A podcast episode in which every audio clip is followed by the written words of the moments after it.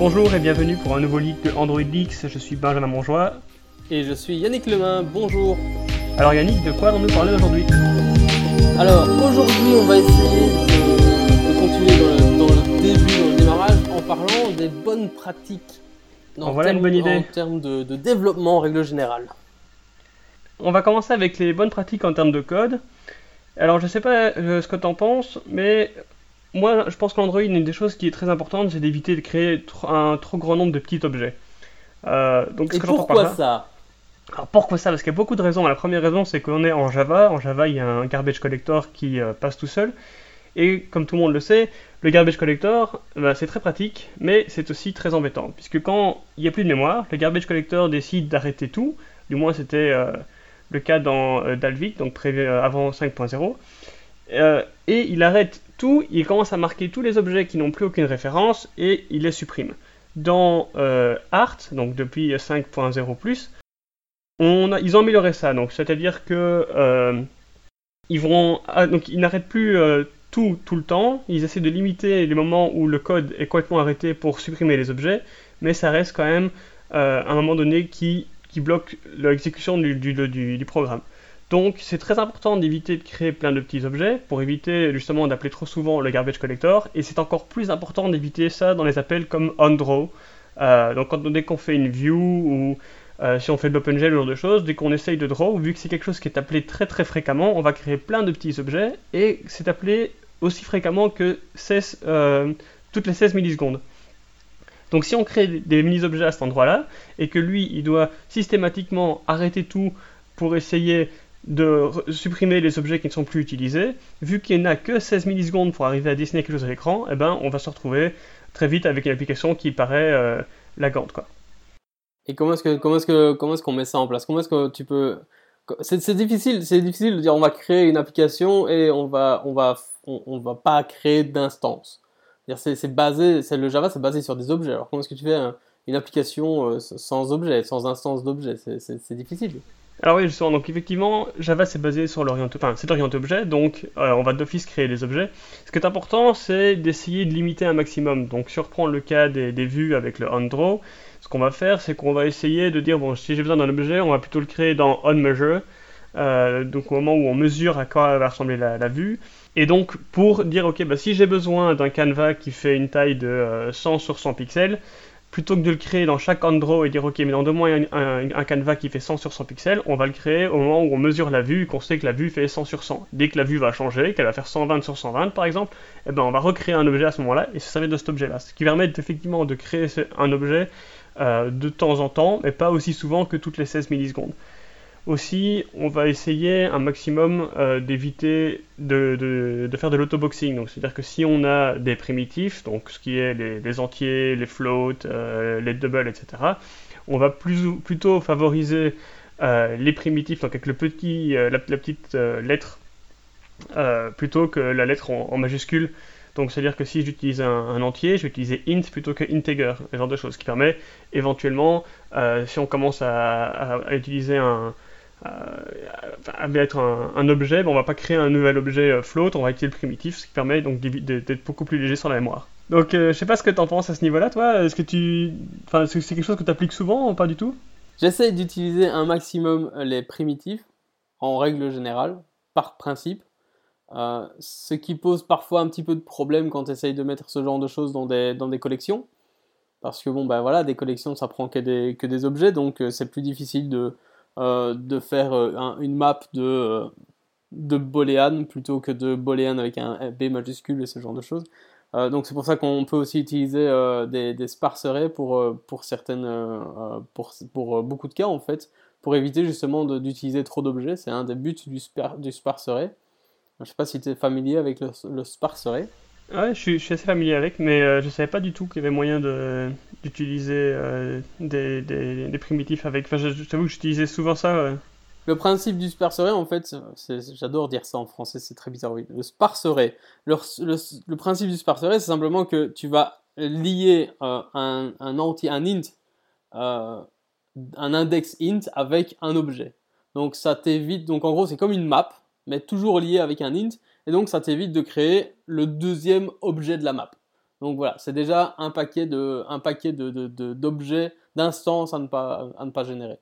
En effet, quand tu fais, euh, quand, quand, tu fais tes propres vues custom dans le, euh, et que tu dois faire ton, ton propre, euh, ton propre dessin, il faut absolument éviter de, de, faire des allocations comme tu viens très bien d'expliquer. Et donc oui, j'ai toujours utilisé, j'ai toujours suivi un peu ces conseils-là, de créer les objets aussi en avant que possible, en amont que possible, pour éviter, les, pour éviter le jank. C'est le terme technique. Eh Créé par euh, Chet Haas en, personne. Mais donc, moi j'utilisais le sparse array surtout pour euh, remplacer parfois effectivement des, des hashmaps ou, ou, des listes qui ne sont pas spécialement nécessaires, puisque en effet le, sparse array euh, est plus léger qu'une liste ou, ou, un hashmap. Et notamment, c'est un des principes du, sparse array donc, qui a été créé, je pense d'ailleurs que c'est un truc typiquement Android. Et euh, aussi, le, sparse array, il faut savoir que quand on fait un, get euh, de, l'entier en question, euh, il arrive qu'il va, il, fait il va faire un throw null pointer exception.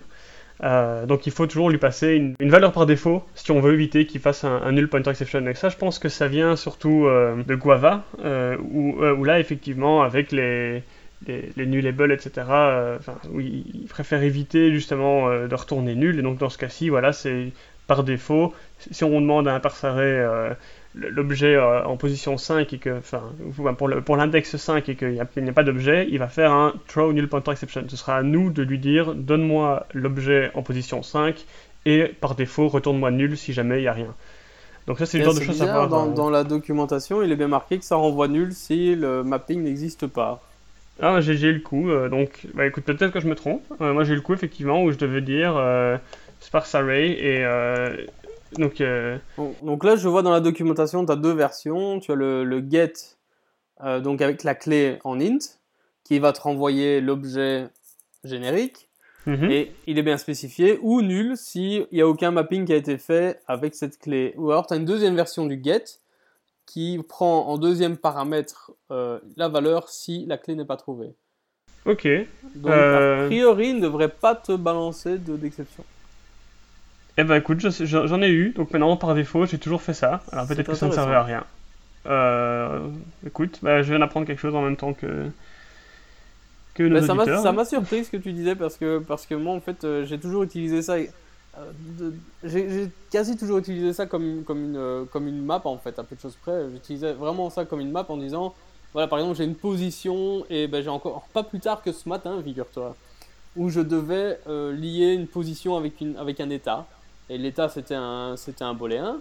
Donc, j'avais un sparserait de booléen, avec un B majuscule, forcément, puisque c'est un générique, donc c'est un objet. Euh, et donc, je disais, voilà, position 34, euh, état true. Euh, si j'avais si pas 33 positions au préalable, il n'y avait aucun problème. Et si je faisais un get de 32, bah, il me renvoyait juste nul. Donc ça me, convenait très très bien. J'ai jamais eu de problème avec de. Enfin, je n'ai jamais eu d'exception à ce niveau-là. Donc, ok. Euh, surprenant. Bah écoute, tant mieux. Euh, j'ai eu le coup, donc. Euh, ce ne serait pas la première fois qu'un truc bizarre arrive sur Android, faut, faut bien l'avouer. Bah, je, je, sais plus, donc je suis pratiquement sûr que c'était le sparse array, mais peut-être que c'était le in sparse array, je ne sais plus. Donc, puisqu'il existe des des, des, des, des, variantes de sparse array, hein, donc justement pour des int, etc. Mais je ne les retrouve plus, donc bah écoute, je, je, le rechercherai, genre, je, suis certain que j'allais trouver ça quelque part. Donc... En tout cas, voilà, par défaut, mais non, moi je passais toujours systématiquement nul en, en, valeur par défaut pour être sûr de pas me, retrouver avec des null pointer exception euh, des endroits euh, où j'en voulais pas. Maintenant, euh, ça ne servait à rien apparemment. Eh ben, accessoirement, juste, juste pour le, le, petit bonus, je viens de voir qu'il y avait un sparse compat qui se trouve dans la Compat Library, qui apparemment euh, ajoute euh, une fonction qui s'appelle remove at, que je suppose le sparserait euh, officiel du SDK n'avait pas, semble-t-il. Ça, ça, apparemment, ça a été rajouté avec KitKat. Du coup, ils ont fait un sparserait compat. Comme ça, c'est compatible avec, avec des versions très antérieures. Ah ouais. C'est une folle aventure, le sparserait, quand même. N'est-ce pas? Une folle aventure, je vous le dis. Tout à fait. C'est vrai que c'est une classe que j'utilise pas assez, je devrais utiliser plus souvent plutôt que, plutôt que des listes, etc. Mais non. Euh, bon, après, ça dépend. Si les listes sont petites, on va pas forcément non plus le gain tout de suite en termes de performance, etc. Donc, euh, c'est pas toujours non plus euh, évite, enfin c'est pas toujours la, meilleure classe à utiliser, mais c'est vrai que sur, des grandes collections sur, Android, on voit tout de suite le, gain. Quoi. Et justement, tu, parles de, tu parles de performance et on parle de bonnes pratiques. Et, et je me pose la question, je vais essayer de formuler cette question qui est dans ma tête de manière un petit peu bizarre. Euh, comment est-ce qu'on décide que c'est une bonne chose à, utiliser, que c'est une bonne... Pourquoi est-ce qu'on appelle ça une bonne pratique en règle générale? Parce que j'ai déjà vu beaucoup d'applications qui sont relativement massives et qui font plein de trucs que je considère comme mauvaises, qui sont euh, absolument pas performantes, qui peuvent être mieux écrites, qui sont difficiles à suivre, qui sont... etc., euh, etc. Et qui pourtant n'empiètent pas du tout sur la performance de l'application. Donc pourquoi est-ce que euh, pourquoi est-ce qu'on on mettrait juste pas les bonnes pratiques euh, de côté, on s'en fout et on va euh, quand même le faire comme on veut parce que de toute façon au final ça risque de marcher. Pourquoi pourquoi est-ce que je ferais pas ça à ton avis? Alors mon avis c'est que c'est une question qui est un peu compliquée parce que tu vas avoir vraiment deux points de vue. Il y a des gens qui sont vraiment contre le fait de, de pré-optimiser leurs applications et dire ouais tant, tant, que, tant que ça merde pas, il n'y a aucune raison de, s'embêter et tant, que, tant que tout va bien, bah, tout va bien. Et il y a d'autres personnes qui vont dire exactement l'inverse, ah, mais attends, le jour où ça va, euh, ça va être lent, etc., tu vas avoir du mal à débugger parce que tu vas avoir plein d'utilisation à faire partout, tu vas tout casser, et donc je pense que les deux points se valent. Dans mon sens, il faut pas non plus euh, commencer à être plus catholique que le pape, et euh, si jamais tu vois que ton application tourne bien, que ton code est propre, etc., euh, et que l'optimisation va tout casser, rendre le code moins lisible, moins maintenable, c'est pas une bonne idée d'optimiser du tout. Par contre, il y a certaines petites optimisations qui vont rendre ton code tout aussi lisible, parfois même peut-être plus maintenable encore, parce que parfois tu vas optimiser, te rendre compte bah, en fait que tu as fait un code qui est beaucoup trop complexe et tu vas arriver à le, simplifier. Donc à ce moment-là, c'est une bonne chose, je pense, de euh, se dire est-ce que euh, retravailler mon code, le refactorer, ça vaut la peine? Euh, et donc c'est un peu laissé à ton libre arbitre. Alors pourquoi, pourquoi pas toutes les jeter à poubelle et se dire on s'en fout, on code comme on veut? Je pense que c'est surtout parce que on a un gros problème nous en, termes de, en, tant que développeur, c'est qu'on a tous un bon téléphone en poche. Ça c'est quelque chose de, c'est notre métier, c'est ce qu'on aime. Donc en règle générale, ben, c'est là-dedans qu'on va mettre un peu d'argent, on va se faire plaisir, on va se dire ok, je vais m'acheter un bon téléphone, j'ai un quad-core avec 4 Go de RAM, euh, un super écran, euh, j'ai un dernier téléphone euh, qui, a, un an ou deux grand max, et bah forcément les applications vont tourner au poil dessus. Et on se rend pas bien compte que bah, les gens, bah, ils n'ont pas forcément des bons téléphones. Ils ont des téléphones où ils ont installé 300 applications qui essayent toutes d'avoir un petit peu d'intention. les gens ne savent pas du tout que l'application elle tourne en fond, que c'est quand on en installant plein, eh ben, il risque juste d'avoir des téléphones très lents. Et bah, quand ton application est un peu gourmande et qu'elle montre euh, ses limites, bah, tout de suite ils vont se plaindre. Et tout de suite on va avoir des, notes pourries dans le, dans le store, on va avoir, euh, euh, on va avoir droit à des. cette application c'est de la merde, etc. Alors qu'en fait, bah, c'est pas, pas forcément de notre faute. Mais donc le fait de se dire, ben voilà, je vais faire en sorte de, dès le départ, coder correctement et de prendre en, compte les bonnes pratiques pour éviter justement bah, euh, de me reposer sur le fait que mon téléphone c'est un bon téléphone, euh, permet bah, de satisfaire un peu tout le monde. Maintenant, comme je disais, c'est important de ne pas non plus aller dans l'extrême et commencer à rendre le code complètement illisible et euh, suroptimisé. D'ailleurs, bah, si, les auditeurs ont envie de chercher un petit peu sur Internet, il existe un nombre incroyable d'articles qui parlent de ça. Il y a eu beaucoup euh, de discussion aussi, parce que bon, bah, maintenant que tu en parles, on va aussi parler de, des enums un tout petit peu. Donc euh, pour ceux qui ne savent pas, les enums en Java, euh, c'est quelque chose de très très intéressant. C'est un peu comme une classe qui a un nombre défini d'instances et qui ne peut pas être étendue. Donc c'est une sorte de, classe finale avec un nombre fini d'instances et ça peut servir de constante. Euh, alors, ce qui est génial en Java comparé à d'autres langages comme le, C Sharp par exemple, c'est qu'un enum peut avoir un constructeur. Donc, on peut se servir de, de l'enum pour avoir une sorte de, tableau de constantes, on va dire, euh, qui, sont liées les unes entre elles. Euh, et dans, à mon sens, à ce moment-là, l'enum a vraiment son sens. Donc, si je prends des, exemples euh, on pourrait dire, je vais créer une enum pour le système solaire, euh, puisque bah, voilà, il y a un nombre défini de planètes. Euh, donc on, va dire après, voilà, dans chaque, pour chaque planète, on va le définir la taille, son nombre d'habitants, c'est pas forcément utile, mais bon voilà, c'est pour donner un exemple. Éventuellement, c'est la, teneur en eau, etc. Et donc, bah, le, gros avantage, c'est qu'on va forcément pouvoir définir Vénus, Mercure, la Terre, Jupiter, etc. Et alors, du coup, on pourra accéder très facilement à bah, planète, point, Terre, point, euh, nombre d'habitants. Et on sait que c'est lié, enfin, on a l'information sur la Terre pour son habitant. On peut aussi attacher de la logique à ces constants, donc à ces, à ces Donc, dans ce cas-là, ça a tout son intérêt. Maintenant, euh, il y a eu toute une polémique parce que Google a conseillé de ne pas utiliser des nums quand ça ne sert à faire que juste une constante. Donc si on fait, pour reprendre l'exemple du système solaire, on décide de dire ben, je vais juste mettre la Terre, Vénus, Jupiter, Mercure et sans aucune, autre information, on peut remplacer ça par des entiers. Et ce sera beaucoup plus performant euh, pour le, device puisque c'est beaucoup plus léger euh, et ça va moins grossir le, fichier euh, APK donc de, l'application. Alors après, effectivement, le gain est minime. Le gain est vraiment minime.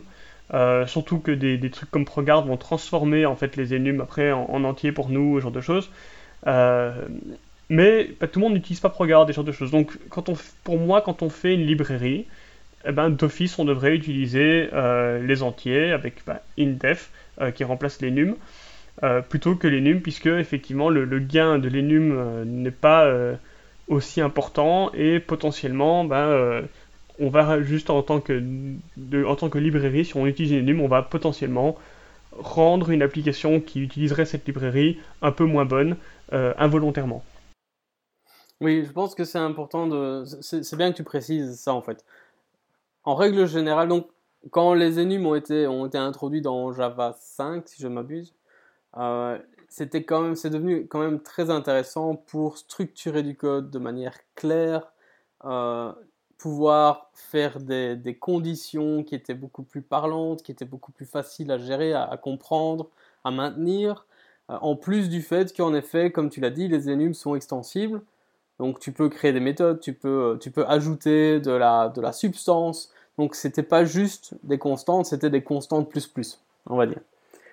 Java est c'était à la base un langage euh, surtout utilisé dans le, dans le, monde fantastique du web euh, pour des backends, enfin surtout utilisé. Il y a, il y a, une gros, il y a un, gros, une, gros, un gros historique de Java. Java est utilisé pour euh, des applications lourdes sur, sur PC, Mac, etc.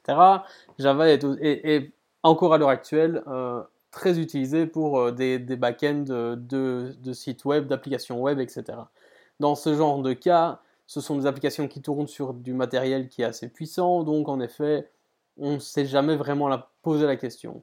Il faut savoir qu'il y a une grosse partie aussi, en plus du fait que, bon, voilà, nous, en tant que développeurs, on a souvent des, des, devices assez puissants, faut savoir qu'il y a une grosse partie des développeurs euh, Android qui viennent du monde Java et qui ont gardé certaines habitudes euh, Java, donc. Et donc, ça, ça, inclut le fait de mettre des, interfaces dans tous les sens pour pas, spécialement de bonnes raisons. Et et d'utiliser des enums dans, euh, quand, quand, ça leur chante. Et à ça, en gros, le, vrai débat, c'était pas spécialement de ne pas l'utiliser, de ne pas utiliser les enums, c'était plutôt de dire euh, quand c'était pas quand c'était pas recommandé, je pense. ou alors le débat en fait c'était ça, c'est qu'il y avait une partie, il y avait une partie du camp qui disait il faut jamais l'utiliser, il y avait une partie du camp qui disait si on peut quand même le faire, et puis il y avait une troisième partie qui était un peu plus conservateur et qui essayait de un peu la Suisse comme ça, qui disait mais Vaut peut-être mieux pas l'utiliser euh, tout le temps partout, mais, euh, mais on peut quand même l'utiliser. Et donc, moi, je rejoins un peu ce, camp-là, c'est-à-dire, en règle générale, dans, ton application, euh, n'hésite pas à utiliser des enums si ça permet de rendre ton code clair et, propre, etc. À partir du moment où tu, en effet, tu crées une librairie qui est d'autant plus open source, ou bien en tout cas dont le but est d'être utilisé par un grand nombre de gens, euh, partout dans le monde, oui, tu sais pas comment la librairie va être utilisée et de ce fait, c'est ta responsabilité d'essayer de prévoir un maximum de, euh, de meilleures pratiques, de bonnes pratiques d'un point de vue code et d'un point de vue surtout performance. Donc c'est important, surtout si c'est une librairie qui est open source, donc tu attends, tu t'attends à avoir des, contributeurs à cette, à cette euh, à cette librairie. Donc tu veux que, un, il y ait un, maximum de gens qui puissent lire, comprendre et maintenir ton code, et deux, tu veux qu'il y ait un maximum de gens qui, puissent l'utiliser dans leurs applications sans qu'elle ait un impact négatif sur leur application. Et c'est là que tu vas vraiment devoir penser à est-ce que j'ai vraiment ou pas envie, d'utiliser un Inum? Est-ce que c'est une bonne idée? Est-ce qu'il y, a vraiment des impacts possibles? Donc là, je suis entièrement d'accord. Euh, maintenant, même, dans ce cas-là, je pense que euh, tu te rappelles une certaine conversation avec un, certain Danlou, euh, même dans ce cas-là, c'est vraiment une réflexion à avoir. En fait, je pense que c'est ça. Tous les cas, tous les cas ne sont pas évidents. C'est vraiment un cas par cas. C'est vraiment il faut vraiment réfléchir. quoi. C'est pas juste se dire bon, je fais une librairie, donc il est hors de question de voir un seul inum dedans. Point. C'est pas aussi, c'est pas aussi blanc et noir. Il y a, y a, beaucoup de gris dans tout ça. En tout cas, voilà, moi je suis plutôt, je suis plutôt la Suisse. Moi je suis plutôt au milieu et j'ai dit, euh, je pense, je qu'en règle générale on peut s'en sortir avec des inums. Euh, maintenant, c'est vrai que quand on a une librairie euh, comme par exemple, je ne sais pas moi, le framework Android, s'ils avaient, avaient décidé de mettre, euh, disons, les, les, ID des ressources Android en Inum, là, je crois qu'on aurait vraiment, vraiment des gros problèmes de performance. en fait, c'est assez drôle parce que, par exemple, donc, Google mentionne effectivement le fait que dans Android, ils utilisent très peu les Inum, et donc euh, on va avoir la visibilité d'une vue, ben, toute façon, on a Visible, Invisible et Gone, euh, qui seront des entiers. Euh, mais malgré tout, ils utilisent quand même des inums dans le framework. Donc, euh, même si la grande majorité euh, a été remplacée par des, entiers, il existe encore quelques inums dans le code Android. Donc, alors, est-ce que c'est des oublis? Est-ce que c'est des, erreurs de jeunesse quand, ils s'étaient dit, bon, bah, ils n'étaient pas, pas encore tous d'accord sur comment faire le code, et puis bon, une fois que l'API était finale, bah, ils ne pouvaient plus la changer. J'en sais rien. Maintenant, effectivement. Bah, ça reste une des bonnes pratiques que, Google conseille de faire. Donc, oui, il ne faut pas non plus euh, chercher la bête noire et remplacer toutes les énumes dès qu'on envoie une, etc. et commencer à changer tout le code. Euh. Mais voilà, c'était pour, dire, voilà, donc c'est typiquement le, type d'exemple. Donc, tu, on vient de ta question, parce qu'on a quand même pas mal de. On a quand même pas mal euh, dévié sur les, les après, mais de ta question qui était est-ce qu'il faut euh, jeter les bonnes pratiques par la poubelle parce qu'on voit qu'au final euh, ça change pas grand, enfin parfois ça ne change pas grand chose. Euh, ben voilà, ici les énumes c'est un bon exemple. C'est une bonne pratique qui n'a pas forcément beaucoup d'impact à être utilisée ou pas, mais je pense que voilà, parfois ces petites améliorations qui ne vont pas changer le code et qui vont avoir au final qui seront autant lisibles et qui seront aussi aussi maintenable que, que, le code original, bah, vaille la peine d'être, vaille la peine d'être euh, mis en place.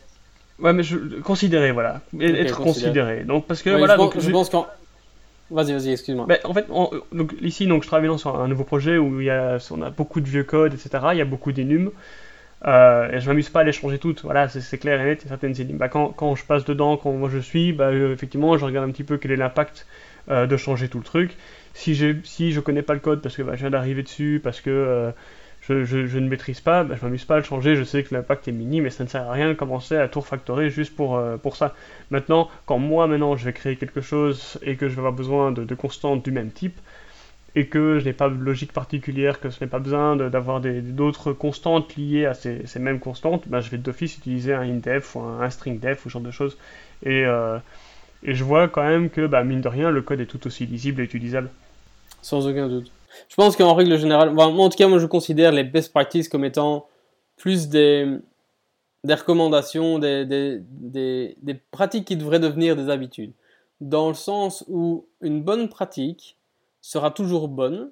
C'est pas quelque chose, c'est pas de la, de la suroptimisation, c'est simplement quelque chose que l'on devrait s'habituer à faire quoi qu'il arrive pour justement ne pas avoir du travail plus tard mais c'est quelque chose de, gratuit entre guillemets. Donc euh, voilà, comme on disait tout à l'heure, par exemple, éviter l'autoboxing, ça c'est une, best practice en règle générale.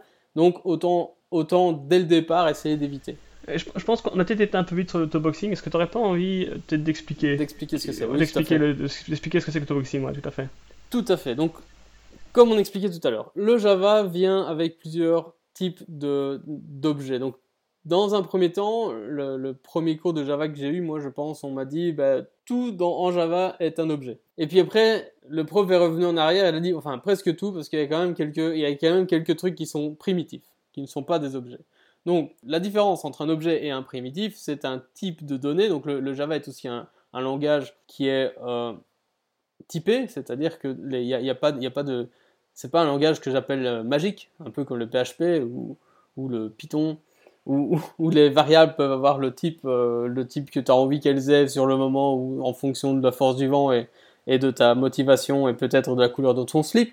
Non, non, non. En Java, tout est euh, typé. Et personnellement, j'ai une grosse préférence pour ce genre de langage. Euh, et typé, ça veut dire qu'on sait à tout moment de quel type une instance, un objet, une variable est. Donc, on a des types primitifs, c'est-à-dire ce sont des types qui ne sont pas des objets, donc ça prend beaucoup moins de place en mémoire, simplement parce qu'un objet va être, donc l'instance d'un objet va contenir plus d'informations en mémoire pour pouvoir dire simplement euh, le, bah, définir la structure qu'il représente, ce genre de choses. Tandis qu'un int, euh, un, un, char, un long, un float, un booléen avec un et tous ces, ces types-là avec des, des, lettres qui commencent par une lettre minuscule sont des primitifs. Euh, tandis qu'un un integer, euh, là c'est une classe représentant un int euh, va, en gros avoir le même genre de, comportement, mais va avoir une empreinte en mémoire un peu plus large, simplement de, par le fait que c'est une structure avec, tout ce qui va autour. je n'ai plus les, chiffres exacts en tête, mais ça n'a pas beaucoup d'importance. Le fait est que créer une instance d'un integer va prendre plus de place en mémoire que de créer une variable de type int. Point. C'est aussi simple que ça. Donc, qu'est-ce que c'est l'autoboxing?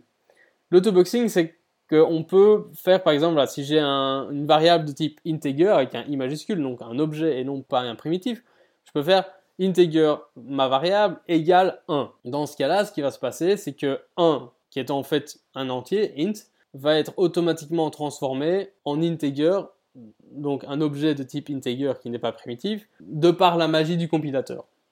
Ce qui veut dire qu'il va créer en fait deux instances. Donc la première instance, ça va être dans, le cadre, dans l'exemple que j'ai donné, donc integer ma variable égale à 1. Il va y avoir le compilateur va transformer ça en integer ma variable égale à new integer de 1 et puis il va assigner ça à une nouvelle à une nouvelle euh, à une nouvelle instance. Donc c'est en gros des instances qui sont créées de manière automatique et qui qu'il est préférable d'éviter simplement pour euh, pour euh, limiter l'overhead de, de la mémoire tout simplement. Je sais pas si c'est très clair mon explication.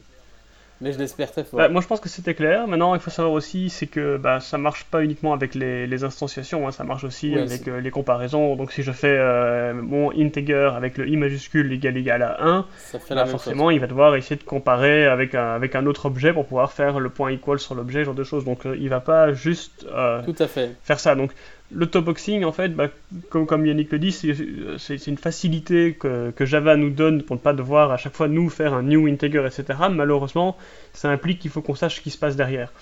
Euh, et donc c'est un peu aussi le cas, je pense, de près tout en Java. Donc du coup, je rebondis là-dessus euh, par rapport à bah, qu'est-ce qui se passe derrière. C'est que je vois beaucoup de gens qui, quand ils apprennent le Java, et surtout Android, euh, ils font des inner classes et des anonymous classes. Et je pense que c'est super important de comprendre que donc ce que c'est qu'une inner class c'est une anonymous class et donc une classe anonyme en français. Euh, donc une inner class c'est une classe qui se trouve à l'intérieur d'une autre.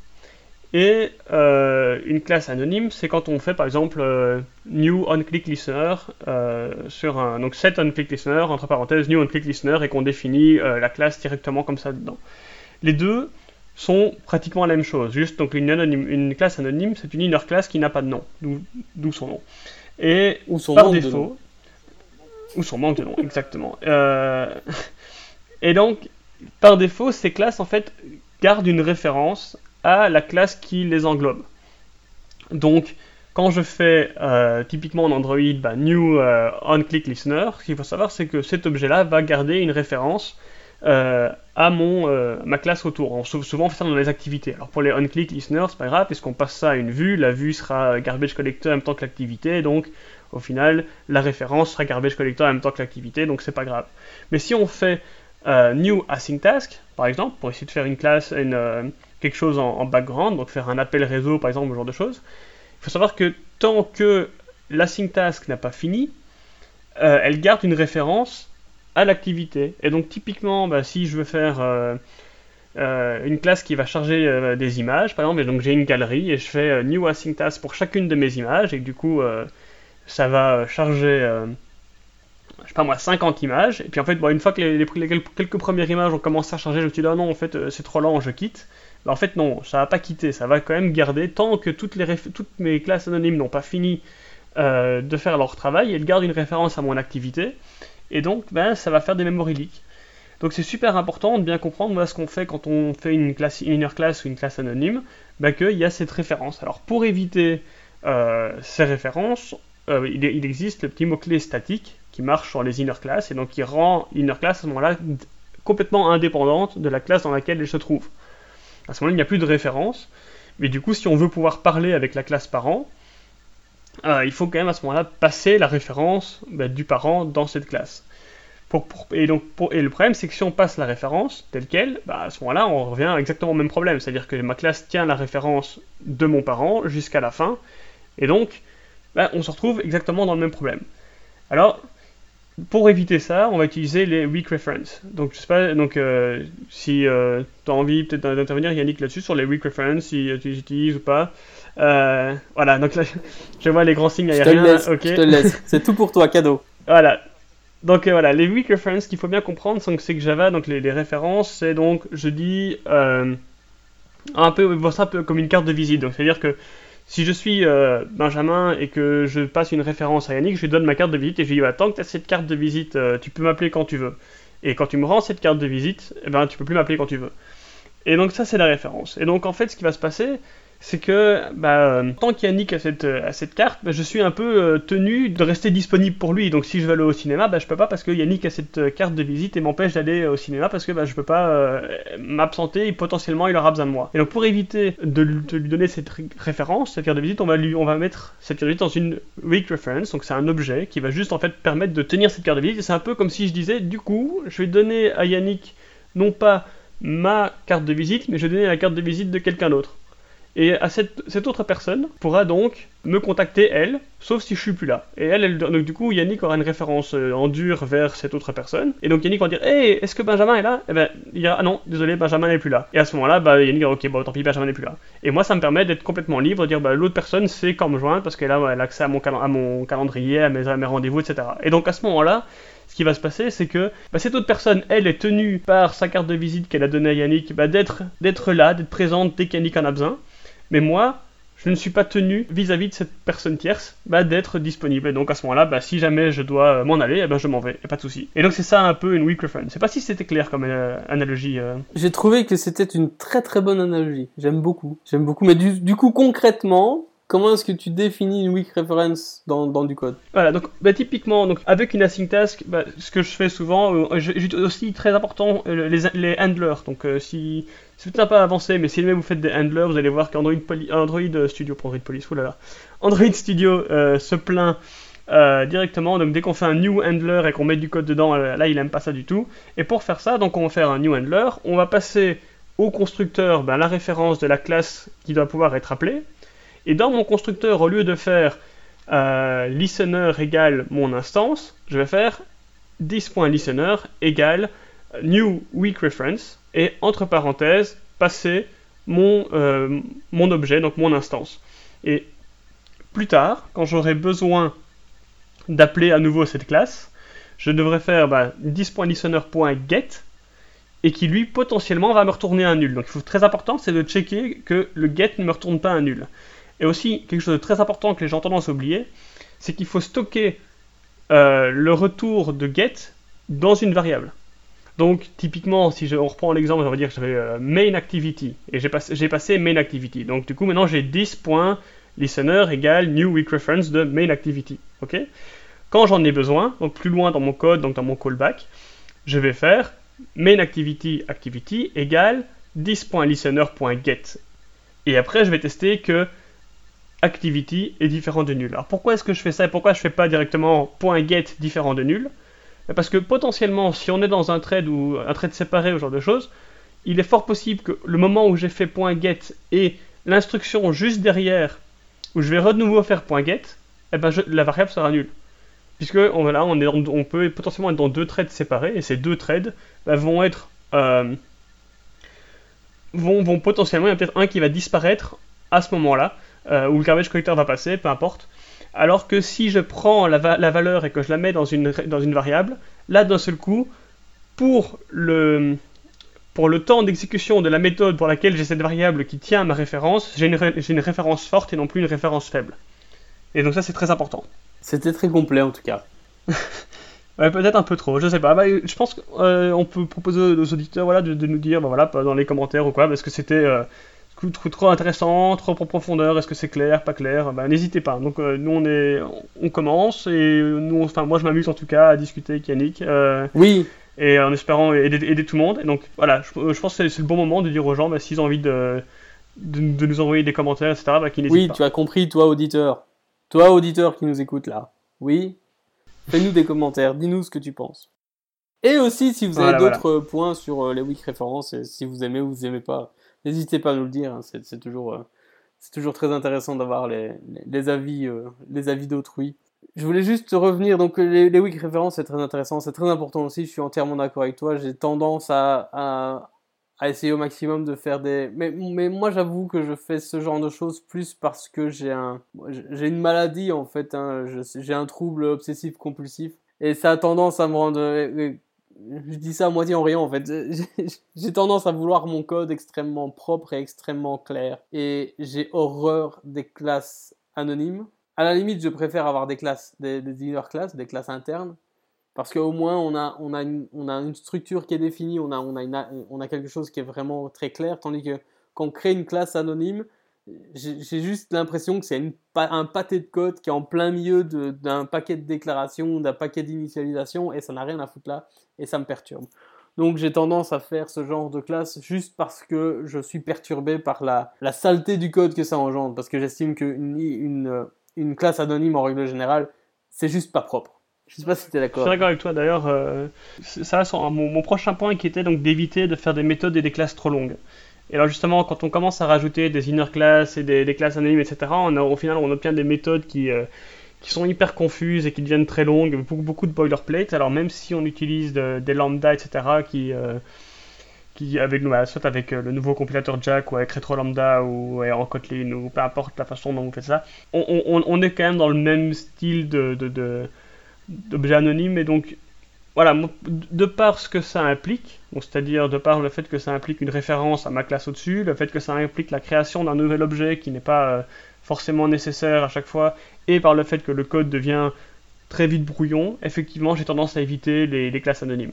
Après, les, inner classes, je, les aime bien et à la fois je les aime pas. C'est-à-dire que je comprends leur utilité, mais là, après, il y a des, gens qui ont tendance à faire des inner class enfin, euh, dans tous les sens, et c'est quelque chose aussi qui, me rend malade. Parce que bah, souvent, une inner class, elle peut juste être sortie dans sa propre classe. Donc, à moins, vraiment que cette inner class fasse le travail de la classe en question, donc qu'elle a un sens, parce qu'elle permet d'englober un certain contexte, certaines informations qui ne doivent pas forcément sortir au niveau de la classe.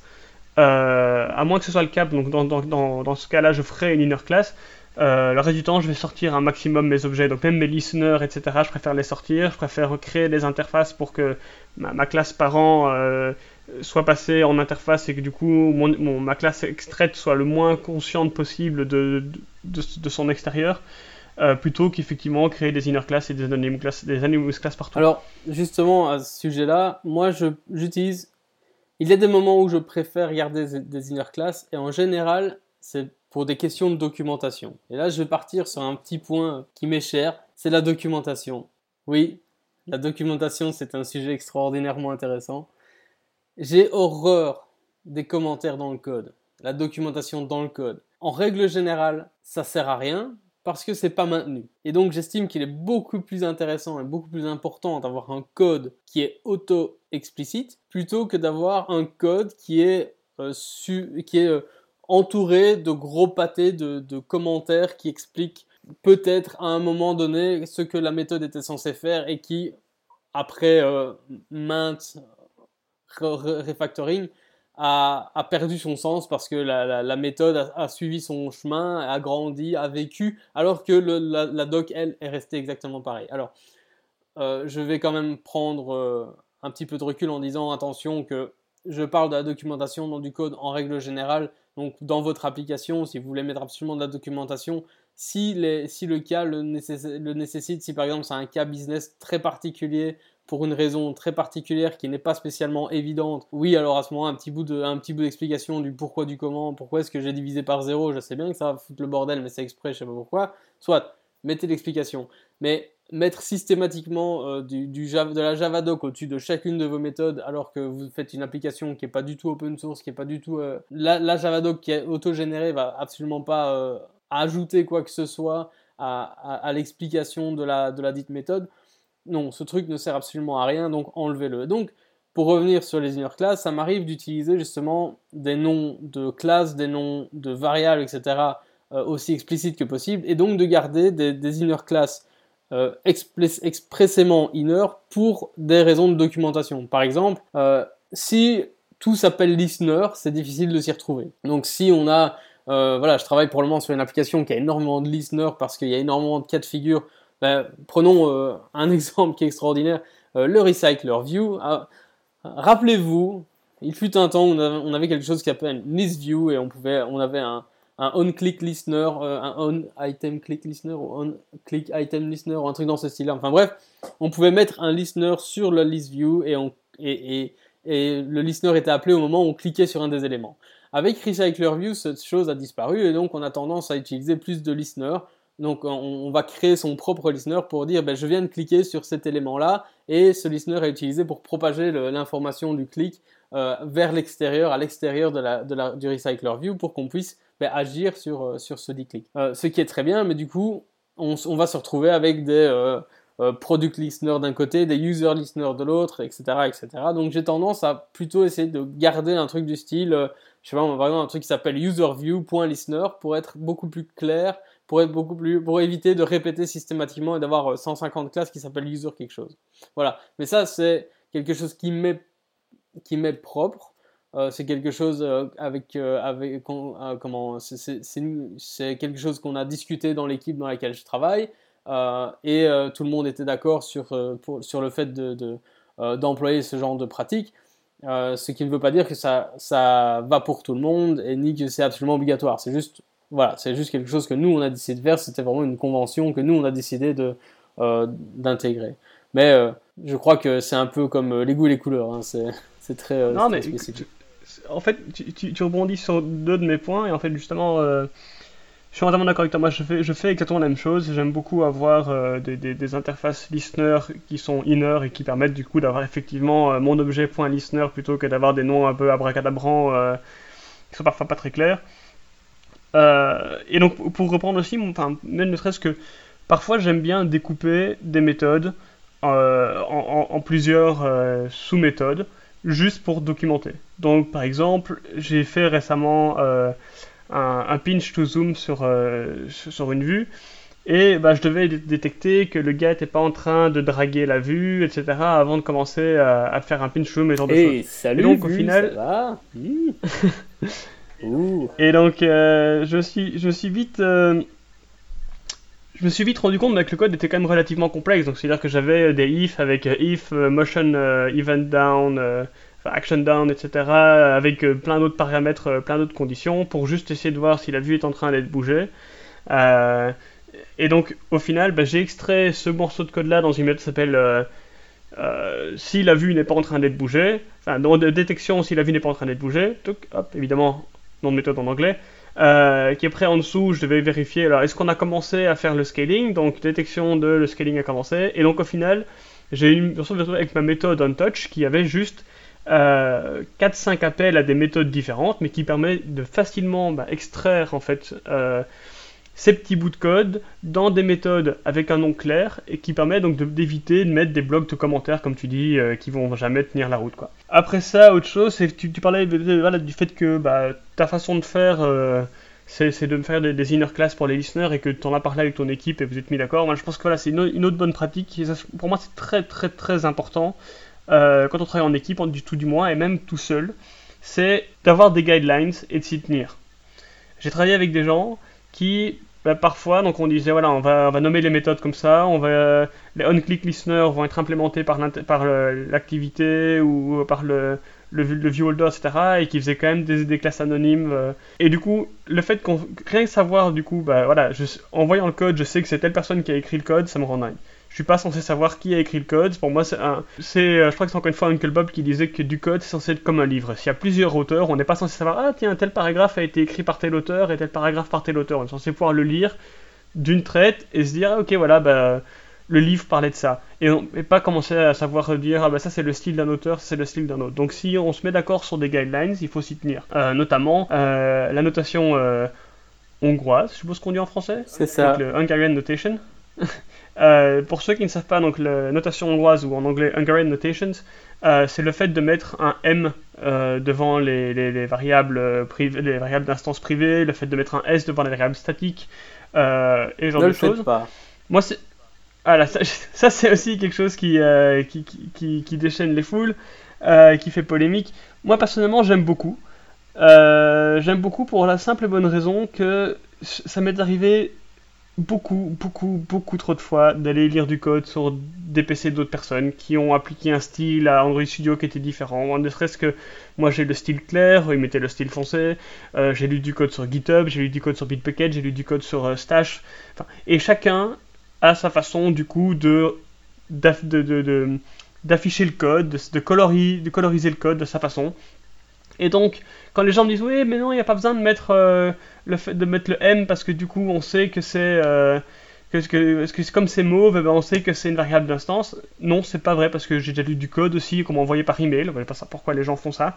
Euh, et du coup, bah, quand on t'envoie un petit morceau de code dans un mail et que voilà, tu, le fait d'avoir mis le M, eh ben, on, sait le, on sait le lire aussi. Ça permet dans Android Studio, il y a moyen de lui dire toutes mes variables d'instance euh, privées vont commencer par un M.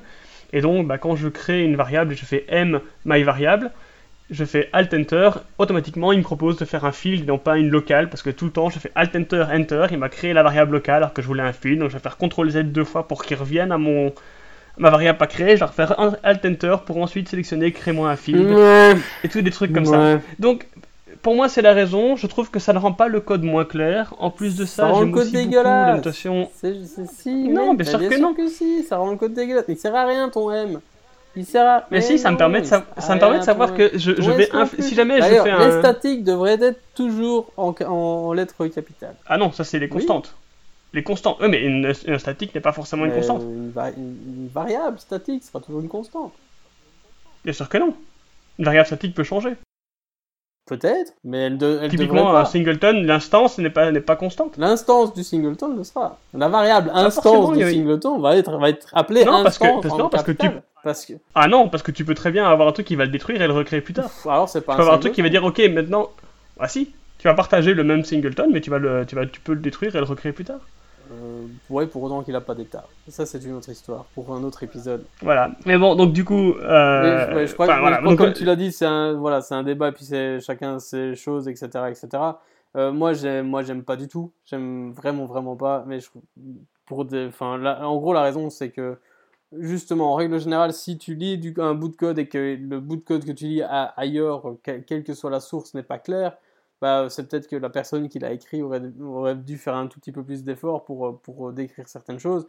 En, règle générale, moi je lis du code dans un éditeur et dans un éditeur, ça va être super clair de savoir ce qui se passe quand ça se passe et donc on n'a plus besoin du tout euh, d'utiliser ce genre d'annotation. Donc ça c'est mon, c'est mon avis personnel. C'est juste une lettre qui sert plus à rien. À la, à la limite, moi quand j'ai commencé en C++, on, on s'amusait à faire des m underscore pour tout ce qui était variable membre et après le underscore, on mettait la première lettre du type de la variable, donc i pour, int, pour int, f pour float, etc. etc.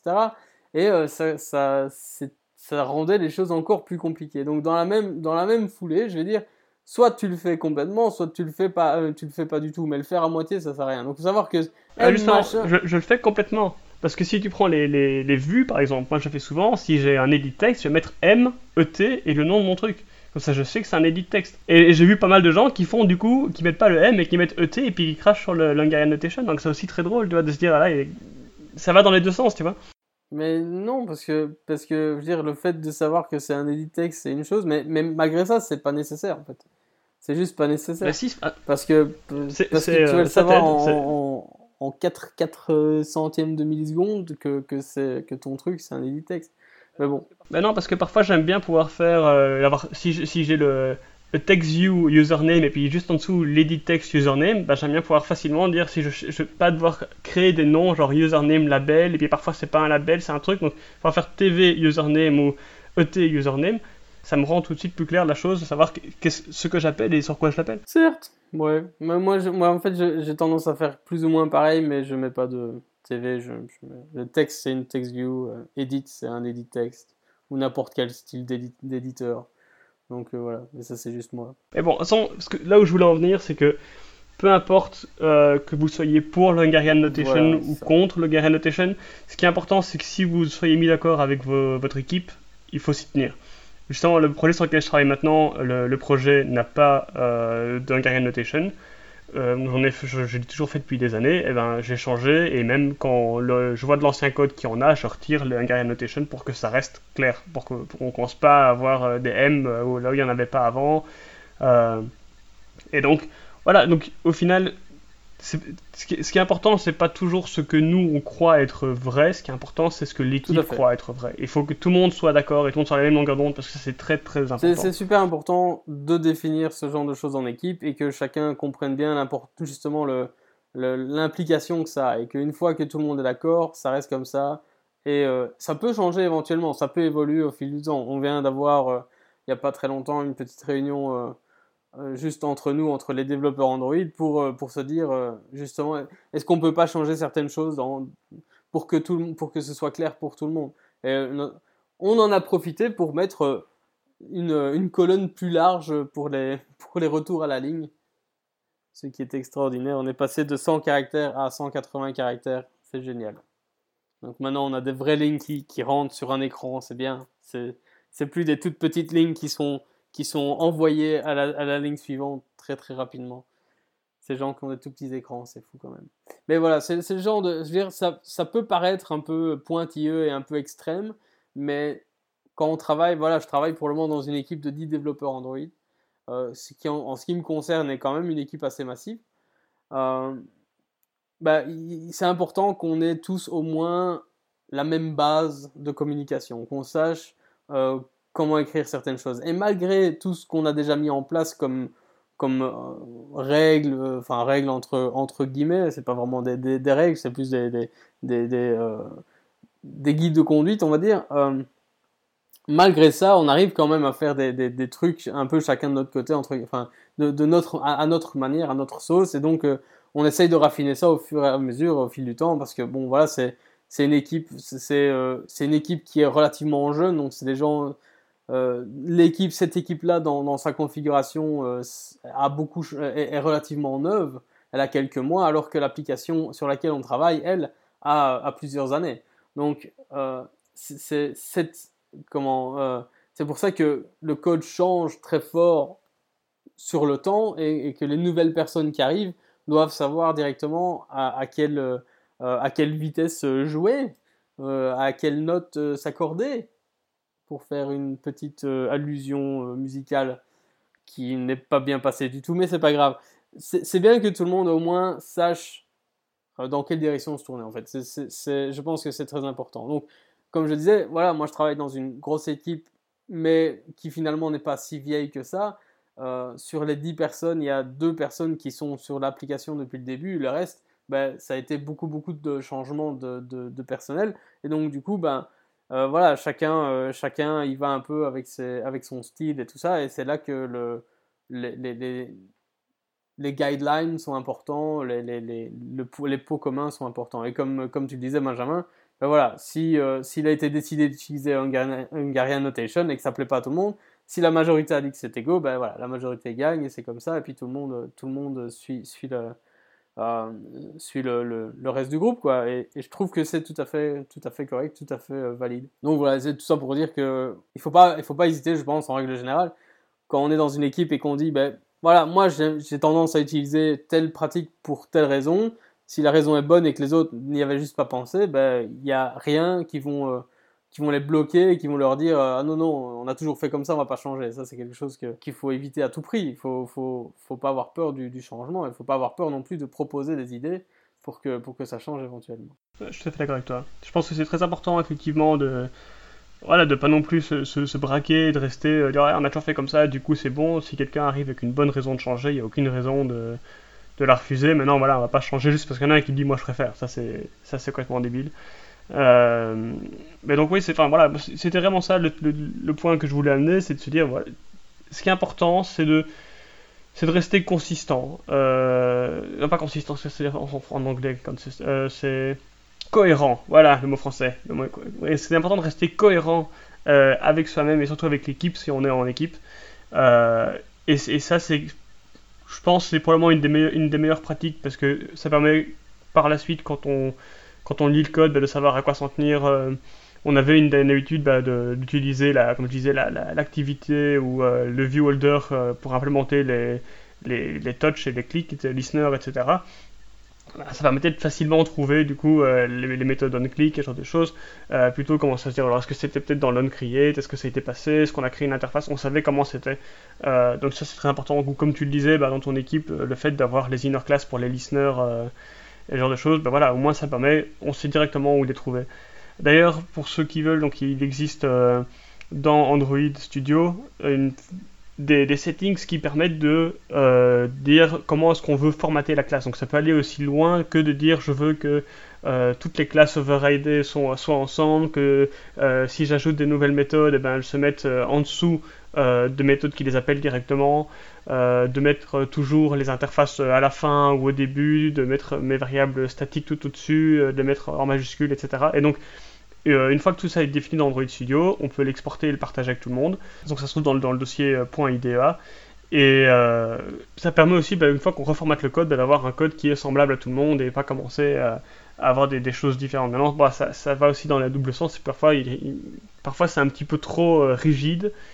Et parfois, on a des raisons de vouloir avoir certaines interfaces au-dessus plutôt qu'en dessous et ce genre de choses. Donc, à utiliser avec parcimonie quand même.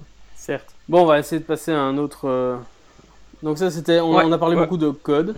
Qu'est-ce que donc il euh, y, a, d'autres types de, bonnes pratiques. Hein. D'un point de vue architecture, qu'est-ce que qu'est-ce que tu qu'est-ce que tu as comme comme bonne pratique d'un point de vue architecture? Ah Alors là justement, euh, je voulais lancer la question parce que j'ai pas envie de donner ma réponse tout de suite là-dessus, mais voir un peu quel est ton avis par rapport au package par feature ou package par component. Ah. Non, qu'est-ce que tu préfères? C'est une très bonne question. Bien, j'ai. Peut-être peut commence par expliquer euh, ce que c'est pour, pour ceux qui sont Un package? Euh, Non, non, donc le, package par feature ou le package par component, qu'est-ce que c'est? Et, pourquoi tu préfères l'un plutôt que l'autre? Alors, je ne suis pas sûr de, connaître ta définition du component. Donc, je vais expliquer comment moi j'avais l'habitude de le faire euh, dans, dans, mes jours, dans mes jours Java de, la, de ma vie précédente. en général, on crée donc euh, un package plus orienté vue, et puis un package plus orienté base de données, puis, et puis un, ça, je suppose que c'est ça que tu appelles un component? Mm-hmm, Plus ou moins, ouais. Ok. Euh, et puis euh, on utilisait énormément ce qu'on appelle le système MVC, donc Model View Controller, et dans ce cadre-là, on avait tendance à... On n'avait pas vraiment, et en plus c'était pas spécialement agile non plus, donc on n'avait pas vraiment cette, cette vision de la feature en soi. Euh, et de ce fait, ben, on avait vraiment, euh, on, avait les packages qui suivaient un peu la, structure, c'est-à-dire on avait euh, une partie vue, on avait une partie modèle et on avait une partie business. Et, c'était, et, les, les, packages suivaient un peu tout ça. à l'heure actuelle, depuis que, depuis que j'essaye d'implémenter plus ou moins un système MVP, Model View Presenter, et depuis que je fais de l'agile, je vois les choses un petit peu différemment. C'est-à-dire que à ce moment-là, enfin, à partir du moment où on fait de l'agile, tout, est orienté en fonction de, user story. Donc, une user story en général est plus considérée comme une fonctionnalité, comme une feature. Et, dans ce genre de cas, enfin en tout cas une épique, on va dire, est, plus. Euh, moi, à l'heure actuelle, avec le modèle View Presenter, j'ai plus tendance à faire à, à, faire des packages en fonction des épiques. Voilà, j'y arriverai. Donc, donc euh, une fonctionnalité globale entre guillemets va être relativement comprise dans son package. Mais malgré ça, j'ai tendance à quand même continuer à, séparer tout ce qui est vu de ce qui est modèle, etc. Donc par exemple, je vais avoir un truc du style modèle, feature, feature machin, et puis après dans feature machin du modèle, je vais avoir tout mon modèle et toute ma partie un peu DB. et puis je vais avoir vue, et puis dedans je vais avoir euh, feature machin, et dedans je vais avoir toutes mes vues, mes fragments, mes activités, etc. Voilà. Ça, c'est comme ça que j'ai tendance à, architecturer mes, mes projets à l'heure actuelle. c'est pour ça que je ne vais pas en parler tout de suite, parce que en fait, tu, fais un peu comme moi, et donc tu fais un mix en fait. Et euh, moi, je pense que j'ai chopé ça. Donc pour ceux, je pense que je l'avais déjà dit, donc pour ceux qui ne le savent pas, j'ai fait euh, du PHP pendant très longtemps. C'est un langage que j'apprécie beaucoup, euh, malgré ses défauts. Et à l'époque où je faisais du Zen Framework 1, en fait, Zen arrivait à détecter plus ou moins tout seul aussi par rapport au comment les, dossiers étaient faits. et donc, il allait souvent avoir le dossier avec le nom du contrôleur, et dedans, pareil, il allait rediviser en vues et ce genre de choses. Et donc, on avait pareil des. Enfin, il y avait C'était plutôt une épique aussi, comme tu le disais, on va dire. Donc, et donc, ça, définissait un peu la structure euh, du code, mais en même temps définir la route pour aller jusqu'à certains contrôleurs. Et donc, euh, j'ai un peu gardé cette méthode-là, et donc au final, je vais faire comme toi. C'est-à-dire que si je prends une feature qui est login, par exemple, je vais avoir un package login, et au sein de ce package login, je vais avoir effectivement un package views dans lequel je vais mettre mes vues, je vais avoir un package euh, euh, entity si j'ai des entités qui sont liées à ça, etc. Si j'ai des fragments, je vais faire un package fragments dans lequel j'ai des fragments. Mais après, je suis pas extrêmement rigide à ce niveau-là non plus. Et, souvent, je, m'en veux un peu, mais je vois pas comment faire mieux. Parfois, je package même des, je package même des features au sein des features. Donc, euh, typiquement, dernièrement, on avait euh, un, élément, on va dire, relativement costaud au sein d'une plus grosse feature. Donc, on va dire, imaginons que, on va dire que le, l'enregistrement fait partie du login, on va dire. Vraiment, c'est un, bloc, on va dire. J'en sais rien, euh, imaginons. C'est pour l'exemple. Bah, je vais avoir un package login. Dans ce package login, je vais avoir un package register qui lui-même sera décomposé à ce moment-là en view, etc. Même si, au même niveau que register, je risque d'avoir fragments, views, etc., qui eux vont, s'attacher à, mon euh, à mon login.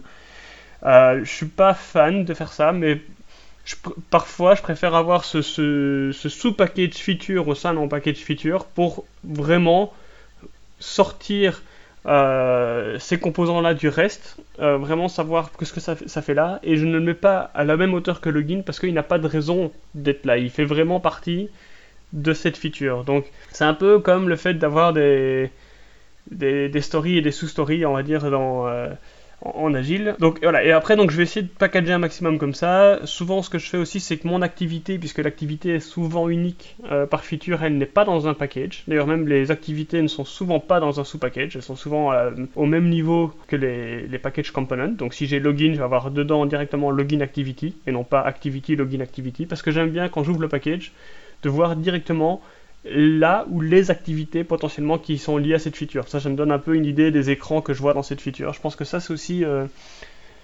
c'est quelque chose qui est pas mal pour, me donner une overview très rapidement ben, de voilà, j'ouvre le package login, je vois qu'il y a login et puis je vois qu'il y a pin code parce que potentiellement il y a un pin code dans mon activité. Je vois ok ben rien qu'en ayant ouvert le package login, je sais qu'il y a un pin code après m'être logué.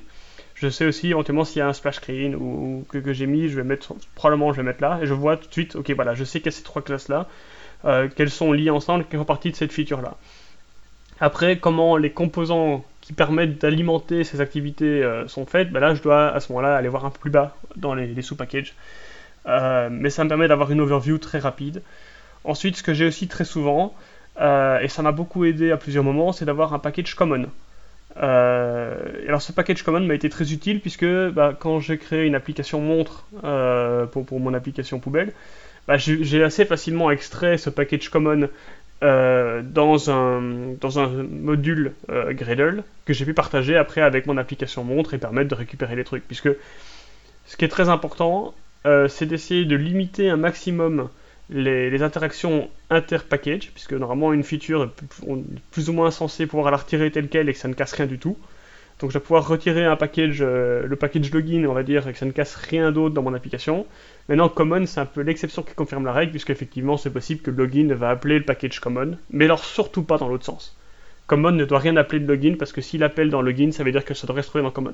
Oui, j'ai pas mal de ces packages-là aussi, et j'ai tendance à les, à les, regrouper par fonctionnalité aussi, donc... Euh, euh, dernièrement, dans une application que j'ai fait, j'avais euh, un package utils qui est un peu le, fourre-tout, on va dire. Tout ce qui est classe utilitaire pour tout et n'importe quoi. Euh, puis j'avais un, je, devais, je devais gérer toute une série de choses avec le, avec, avec des, des, time. Donc j'avais un package time euh, qui gérait un peu tout ça, et, etc., Donc j'ai quand même ces packages qui sont hors feature, je vais dire, sont, euh, sont d'office common dans ma tête. Mais c'est dans ma tête. Et, et j'avoue que en termes de best practice, pour ce genre de choses, moi j'en ai pas parce que encore aujourd'hui, moi j'essaye, je, teste des nouvelles choses tout le temps. Donc ça fait très peu de temps finalement que je suis en train de, de découvrir le MVP. Euh, ça, ça, je pense que ça pourrait faire, euh, ça, ça pourrait faire le, sujet d'un de, autre, d'un autre leak hein, dans le futur. Mais le MVP, c'est juste une façon de, de, gérer un peu les relations entre les données, la logique business, la, euh, et, les vues et comment elles sont affichées, etc. Et il y en a, a d'autres. Il n'y a pas que le MVP, il y a un MVC dont j'avais vaguement parlé avant. Il y a le MVVM.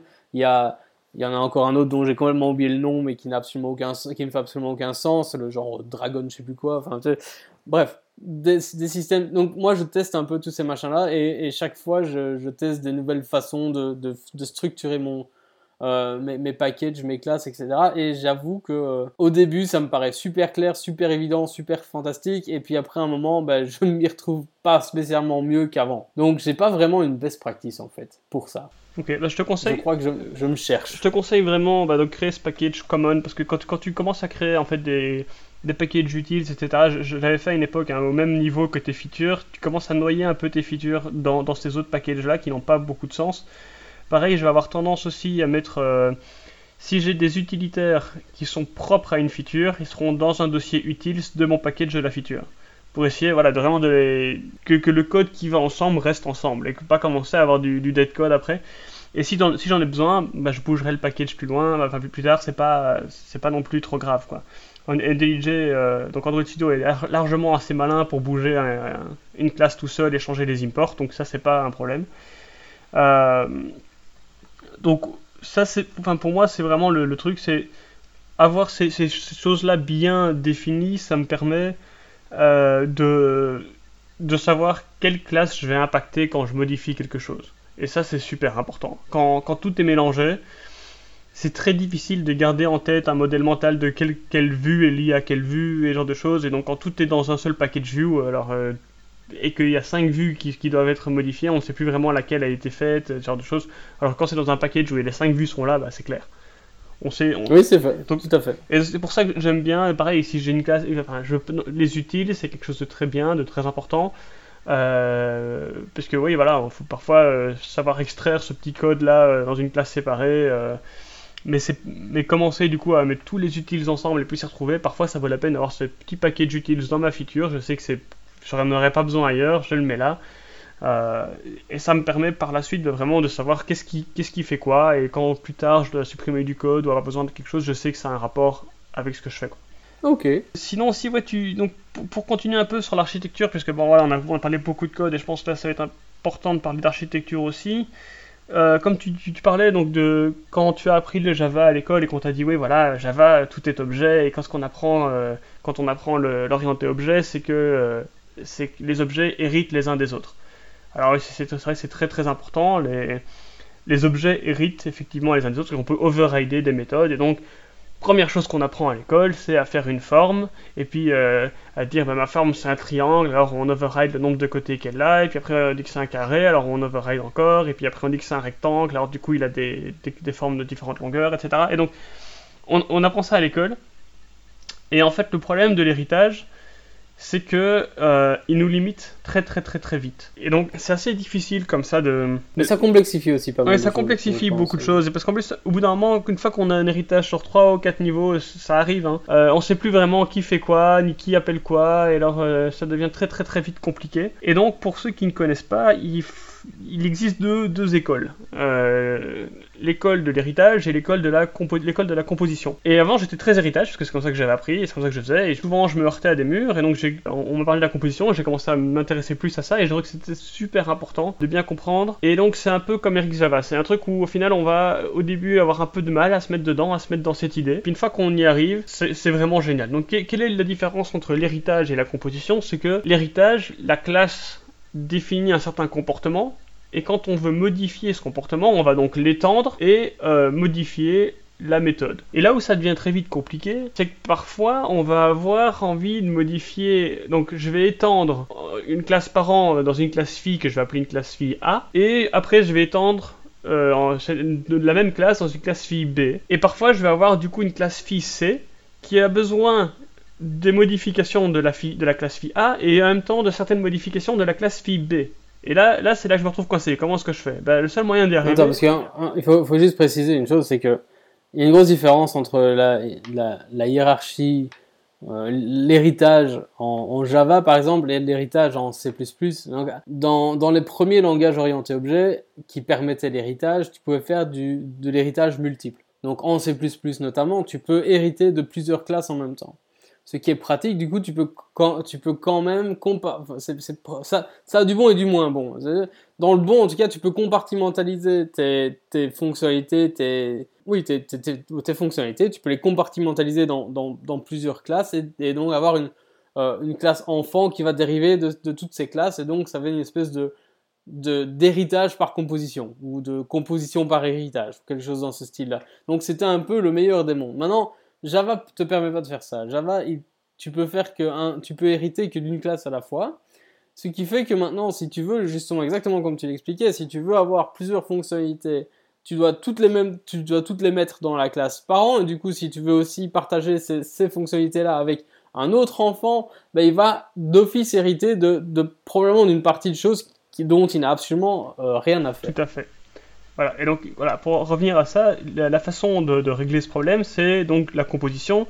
Et voilà, on a, on a beaucoup d'ismola, et pour ceux qui, ne connaissent pas, et se dire, mais ils sont, ils, sont, ils sont chiants, ils parlent de composition tout le temps, ils disent pas ce que c'est. Donc la composition, c'est quoi? C'est de se dire, au lieu de que la méthode, euh, que la classe ait une méthode qui implémente ce qu'on veut faire, on va plutôt lui passer un objet.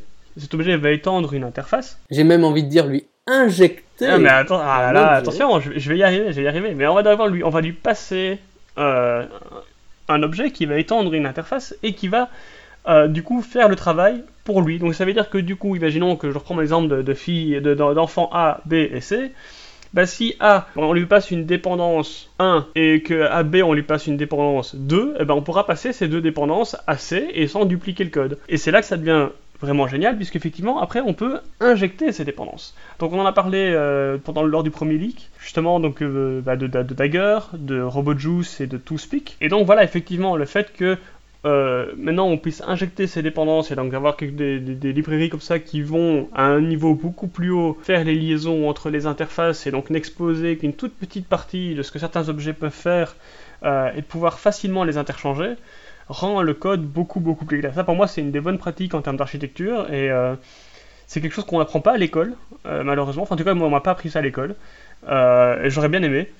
donc ça c'est quelque chose, voilà, si, si, les gens ne connaissent pas, se renseigner sur la composition et sur l'injection de dépendance parce que ça, ça va souvent de pair. Je pense que c'est très très important. En fait, je vais pas expliquer les, les, toutes les lettres tout de suite, mais il y a il y, a une mnémonique que moi j'aime bien, euh, que moi, j'aime bien utiliser en règle générale pour, pour, euh, pour, pour faire du code propre et facilement maintenable, etc. Et la, la mnémonique, c'est solide. Solide, c'est une mnémonique qui a été introduite justement par Uncle Bob, notre fameux euh, Bob Martin, dont on a déjà parlé une fois ou l'autre. Et dans, ces, dans, donc dans cette mnémonique, donc solide, c'est chaque lettre correspond à un principe à utiliser pour faire un bon code. Et dans ces principes-là, on va, on va justement trouver euh, notamment ce qu'on appelle la Dependency Inversion Principle, donc l'inversion de dépendance, le principe de l'inversion de dépendance qui est aussi l'injection de dépendance. Donc c'est ce dont on vient de parler à l'instant, c'est-à-dire le fait de gérer des instances d'objets qui font certaines choses et de les donner ou de les faire passer à d'autres objets qui en auraient besoin. Euh, et on a aussi le, principe de euh, euh, interface segregation principle. Donc ça, c'est le principe de d'avoir une interface qui va qui va comment permettre qui va qui va signaler qu'il est qu'il est capable de faire quelque chose. Donc de, qui va amener de la fonctionnalité ou en, tout cas qui va qui va flaguer une classe comme étant capable de faire une certaine chose etc etc donc voilà et, donc c'est ces cinq principes donc solides. Euh, ces cinq principes-là euh, vont un peu ensemble et, se, c'est un peu, ça, coule un petit peu de source. Et donc, l'une de, ces choses-là, c'est le tout premier, c'est le S. C'est celui qui, pour moi, c'est celui que je préfère, celui qui est, assez complexe, mais qui est pour moi le plus important, c'est le Single Responsibility Principle. Et ça, ça, ça implique donc la, le principe de la, de la responsabilité unique. Donc, ça implique que, en gros, un objet, une classe, n'est responsable que d'une seule chose. Une seule chose, Évidemment, c'est pas facile de définir cette chose, mais cette classe ne fait qu'un seul truc à la fois, et en général, quand on, lit ça avec l'inversion de dépendance ou l'injection de dépendance, on va injecter des objets qui ne font qu'une seule chose, qui sont vraiment focalisés sur cette chose-là, et donc ça, ça, va de pair. Tout ça, tout ça va un peu ensemble. Donc si, ouais, je pense que ce qui est important euh, sans entrer trop dans les détails, euh, pourquoi est-ce qu'on appelle ça inversion de dépendance? C'est parce que on, a souvent tendance en Java à dire ok bon j'ai besoin de telle fonctionnalité, alors je vais faire euh, myObject object égale new object, enfin new myObject. Et ça c'est quelque chose de très mauvais puisqu'effectivement on, on, on, oblige à cette classe-là d'utiliser systématiquement cette implémentation-là de cette classe-là. Donc en général il sera préférable de passer la référence de l'objet dans le constructeur ou avec bah, des logiciels d'injection de dépendance, enfin des librairies d'injection de dépendance. Euh, comme ça, dans le code, il est beaucoup plus facile de changer euh, ce fonctionnement partout plutôt que de devoir aller changer tous les new euh, myObject partout. Donc, c'est là, donc plutôt que de faire new myObject, c'est-à-dire que là c'est lui qui va chercher sa dépendance, on va lui passer. Donc là on inverse le sens de la dépendance. Voilà, c'est ça qui, qui, est important à comprendre, je pense. Tout à fait. Mais le, principe reste le même, c'est-à-dire qu'en gros, l'objet, on n'a pas besoin, on peut faire de l'injection ou de l'inversion de dépendance sans pour autant avoir une librairie euh, telle que Dagger ou autre. On peut simplement faire de l'inversion de dépendance en, en, en, faisant un constructeur, prenant dans ce constructeur les objets nécessaires pour cette, pour, euh, pour cette instance-là, pour qu'elle puisse faire ce qu'elle doit faire. Et ça, c'est déjà une forme d'inversion de dépendance, parce que techniquement, l'objet en question, disons euh, objet X, objet, euh, objet action, l'objet action a besoin de, de dépendance 1, dépendance 2, dépendance 3, d'une instance de dépendance 1, d'une instance de dépendance 2, d'une instance de dépendance 3 pour faire des trucs. Ces instances-là, il ne sait pas trop d'où ils viennent parce qu'il ne sait pas trop comment il est créé, il ne va pas se créer tout seul. Donc, ça va venir d'ailleurs et c'est ailleurs qui va, qui va décider de euh, quelle version de l'implémentation doit être, doit être passée. Est-ce que c'est un singleton ou pas? Est-ce que euh, toutes ces questions-là, à la limite, l'objet action, il s'en il fout complètement. Il a, a juste il a juste besoin de ces trucs-là et c'est tout. Il les a, il les reçoit et puis voilà. Exactement. Ce, qui est important de comprendre, c'est que ce principe-là est très utile quand euh, typiquement on va vouloir sauvegarder en base de données par exemple. Euh, qu'est-ce qui nous dit que la base de données, bah, j'utilise un ORM ou je vais utiliser euh, des systèmes de fichiers ou je vais juste les sauvegarder euh, dans, la, mémoire, peu importe. Au final, si j'ai une interface qui, qui, prend en argument le fait que je vais sauvegarder une string et que derrière c'est une implémentation de base de données, une implémentation dans des fichiers, une implémentation en mémoire ou, ou peu importe, j'ai pas besoin de le savoir. Et ça qui est important, c'est-à-dire que le jour où euh, on décide de changer mon, implémentation pour dire ce n'est plus euh, la base de données mais c'est dans les fichiers, l'interface reste la même, je n'ai qu'à implémenter ça euh, et ça fonctionnera tout seul. Un, exemple que j'avais eu, j'avais dû faire un, programme qui, faisait du, scan NFC sur, sur tablette. Et donc on avait utilisé le, le scanner NFC qui se trouve à l'arrière de la tablette. Sauf que après ça, ils ont décidé de dire on va prendre la tablette, on va la mettre dans un comptoir. Et donc, bah, forcément, si on met la tablette dans le comptoir, bah, le, scanner NFC n'est plus disponible à l'arrière de la tablette. Donc, on a branché un scanner euh, NFC en USB. Et euh, du coup, bah, j'ai dû implémenter la même chose. heureusement, j'avais fait une interface. Et donc, j'ai pu implémenter l'interface euh, pour le scanner NFC externe. Et tout le reste de mon code n'a jamais su qu'il y avait une différence. Pour lui, à un moment donné, il disait initialise le scanner et un truc qui disait appelle-moi quand euh, le scanner a, scanné quelque chose. Et c'était tout. Et, euh, encore, encore plus fort que ça, c'est que par la suite, ils se rendus compte, mais en fait, si on a un USB branché dans la tablette, comment est-ce qu'on charge la tablette? Donc ça devenait un autre problème, donc ils ont démonté la tablette pour euh, pouvoir avoir le, le, scanner NFC de la tablette, qui était en dehors en fait de la tablette, et, Et donc, du coup, il a fallu que maintenant le code refonctionne. Bah, j'ai juste à changer ma dépendance. Et puis après, pour des démos, il voulait qu'on puisse faire les deux. Pour qu'on puisse faire le scan USB. Euh, et, donc, au final, j'avais une autre interface qui implémentait, enfin, une autre euh, instance qui implémentait cette interface, mais qui appelait du coup mes deux objets à chaque fois. Et donc, quand j'initialisais, bah, il appelait mes deux objets. Et donc, euh, et donc encore une fois, que ce soit le scanner interne, le scanner externe ou les deux en même temps, mon code n'a jamais vu la différence. Et c'est ça qui est très important. C'est très très puissant, c'est très très puissant. Et c'est pareil pour, euh, ben, à l'heure actuelle, euh, prenons, prenons un, une, source de données, j'ai appelé ça une source de données. Tu ne sais pas si ton application est, connectée sur Internet. Suppose que voilà, tu as une application avec des données qui sont potentiellement partagées en ligne sur un serveur quelconque tu sais pas si ton à enfin au, moment où tu en as besoin tu sais pas si tu es connecté à internet ou pas tu sais pas si euh, si euh, y a tu, tu, sais pas si les données sont sauvegardées sont cachées euh, en local dans une DB ou bien dans les shared préférences ou bien sur un fichier tu sais pas et t'as pas envie de savoir. Tu as juste envie de dire ok donne-moi donne-moi le nom des, des, dix dernières actions donne-moi le, les, les dix dernières actions qui ont été exécutées.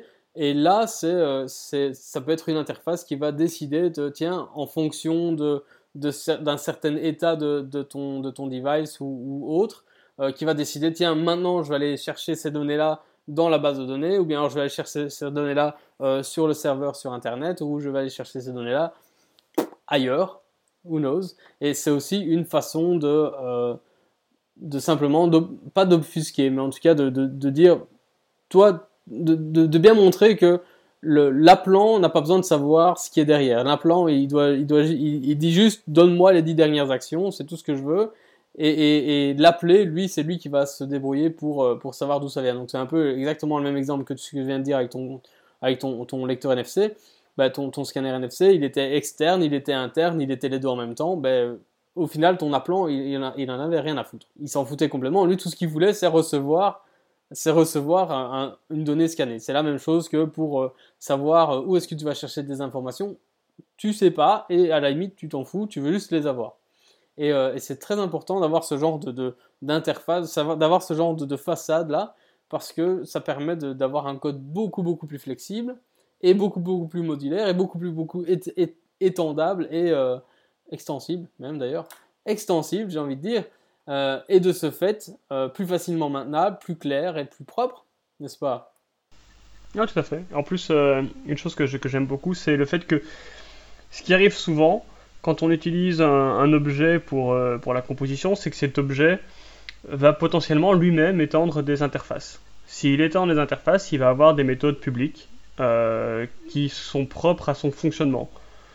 Et alors, si on utilise bah, si on fait new euh, myObject directement, enfin en tout cas si la classe appelante est, est consciente qu'elle appelle une, certaine euh, implémentation euh, de l'interface, il se fait que cette classe est alors euh, à, la possibilité d'appeler toutes ces méthodes, toutes ces méthodes publiques, alors que, ces méthodes font, font partie intégrante de euh, son fonctionnement, de son implémentation, euh, qui ne doivent pas être connues justement de l'appelant. Le fait d'avoir alors une interface qui est la seule chose que l'appelant connaît permet de, de cacher, d'abstraire complètement en fait l'implémentation de l'autre classe malgré toutes ces méthodes publiques qui seraient éventuellement là. et de n'exposer que certaines méthodes qui sont elles réellement utiles euh, à l'appelant. Et donc, ça, ça aussi, c'est quelque chose que, que, je trouve très très intéressant. Absolument. Voilà. Ben... Je, pense, je pense que je pense qu'on on pourrait encore en parler. On pourrait encore parler de, de, beaucoup beaucoup de choses pendant pendant encore très longtemps. Et d'ailleurs, peut-être qu'on devrait faire un, un, épisode euh, supplémentaire sur euh, sur le reste de, de tout ça, parce que moi, j'aimerais bien parler de, de Solid justement plus en détail. Donc, ce serait plus intéressant. On aura l'occasion d'en reparler, puisque je, je pense que ça vaudra la peine de faire un, un épisode sur l'injection de dépendance. Euh, si possible, euh, d'avoir des, invités euh, pour en parler, des gens plus, plus compétents que nous. Ce sera pas dur, mais quand même. donc, du coup. Encore faut-il qu'ils veulent bien parler avec nous. Ouais, voilà, c'est ça. J'espère que tu as des sous parce que. va falloir les amadouer. Voilà, bon, on va commencer à récolter des sous. Donc, dans les commentaires, on mettra notre numéro de. donc, voilà, donc plus sérieusement, je pense que quand tu as raison. aidez-nous à avoir des invités. T'as raison, euh, ça, vaudra la peine de, de, parler de ça encore plus en profondeur une autre fois. Euh, et on va peut-être euh, en finir là, du coup, pour cet épisode. Je pense qu'on a, on a beaucoup parlé de beaucoup, beaucoup on de choses. beaucoup parlé. Hein. Et on pourrait encore Les auditeurs ne disent pas grand-chose, hein. c'est pas terrible. Les auditeurs, il faudrait peut-être que vous disiez des trucs, parce que là, là c'est juste nous, ça va pas. Allez hop, on veut des commentaires. C'est parti. Ok. Bon, bah voilà, le message est passé. Hein. bah voilà, bah, écoute, merci Yannick. Si, si les gens veulent euh, te contacter pour t'expliquer à quel point le Hungarian Notation c'est bien, comment, comment peuvent-ils le faire? Alors, ils ne me contactent pas. Mais si vraiment ils veulent, euh, ils peuvent me contacter sur Twitter. Euh, je suis @zoyan t h e y a n n sur Twitter et je me ferai une joie de répondre. Ok, voilà. Euh, si les gens veulent me dire à quel point la Hungarian Notation c'est bien, je serai d'accord avec eux. Euh, ils peuvent me contacter at euh, xzan sur Twitter. Et bah, je me ferai une joie de leur répondre. Hein. Voilà. Mais... Eh bien, super. En tout cas, un, merci pour cette conversation très intéressante. Bah, merci à toi. Et J'ai appris des trucs. Si, si, j'ai appris des trucs. Moi, ah, moi aussi. Bah, Array. J'adore apprendre. Sparse Array, c'est pas si mal. C'est très bien même. C'est ça. Voilà. eh ben, écoute. Et n'oubliez pas, Weak reference, les amis. Ah, weak reference, très très très important. Très important. Allez, bah, merci, eh merci beaucoup. Benjamin, et à la prochaine. Merci à toi. Et à bientôt. Au revoir.